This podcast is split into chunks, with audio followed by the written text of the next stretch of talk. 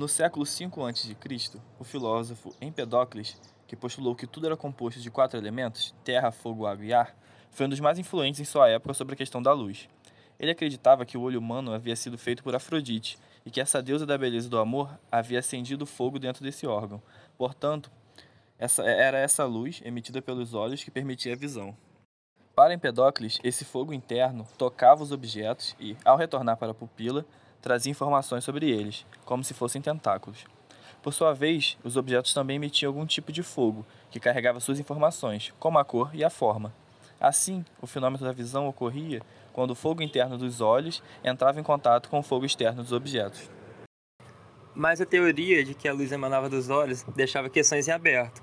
Por que não é possível enxergar num lugar escuro? Que relação a luz do dia tem com o fogo emitido pelos olhos?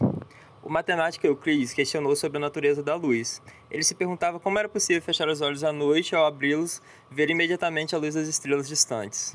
Para ele, isso seria possível se a luz emitida pelos olhos viajasse com velocidade infinita. Isso era bem estranho. Ao longo dos séculos, muitas discussões a respeito da natureza da luz foram feitas e haviam dúvidas se elas seriam ondas ou partículas e em que meio elas se propagavam.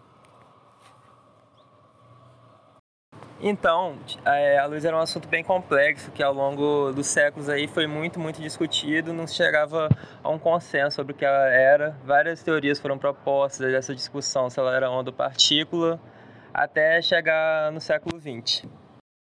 Em 1905, o então jovem Albert Einstein, com apenas 26 anos, propôs algo inusitado, que contrariava o senso comum da época. Todo mundo achava que a luz era uma onda que se propagava num meio estranho, chamado éter do mesmo modo como ondas de água se propagam na água e ondas de som no ar. Ondas de luz precisavam de um meio material.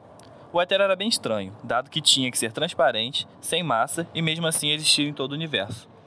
Apesar da estranheza, o éter era aceito como parte da realidade na época. Einstein sugeriu que a luz é diferente. É uma onda, mas uma onda que se propaga no vazio, no vácuo. E, e mais, faz isso a uma velocidade constante, de aproximadamente 300 mil km por segundo.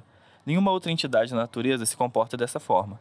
Esse é o princípio ou postulado central da teoria da relatividade especial de Einstein, que só foi aceita porque explica uma série de fenômenos observados, e como toda boa teoria, ela só é adotada porque funciona.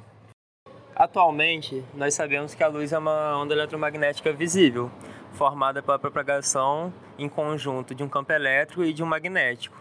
Como é característica da radiação eletromagnética, a luz pode propagar-se através de diversos meios e sofrer alterações de velocidade ao passar por um meio de propagação para o outro. Em outros meios, a sua velocidade é sempre menor que a no vácuo.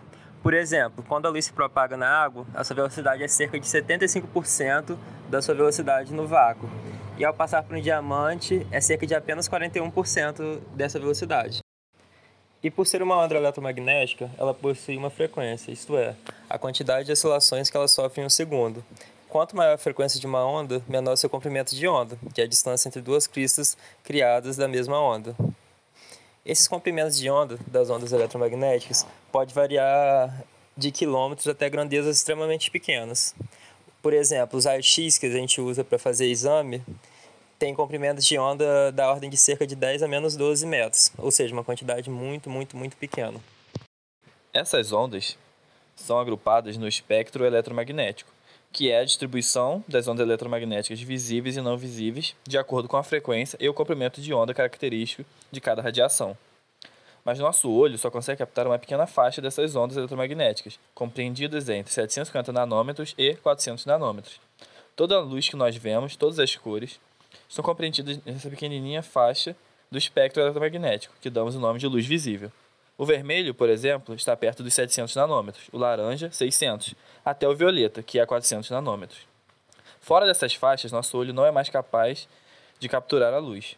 Além do vermelho, para frequências mais baixas do espectro eletromagnético, está o infravermelho, e logo acima do violeta, para frequências mais altas, está o ultravioleta.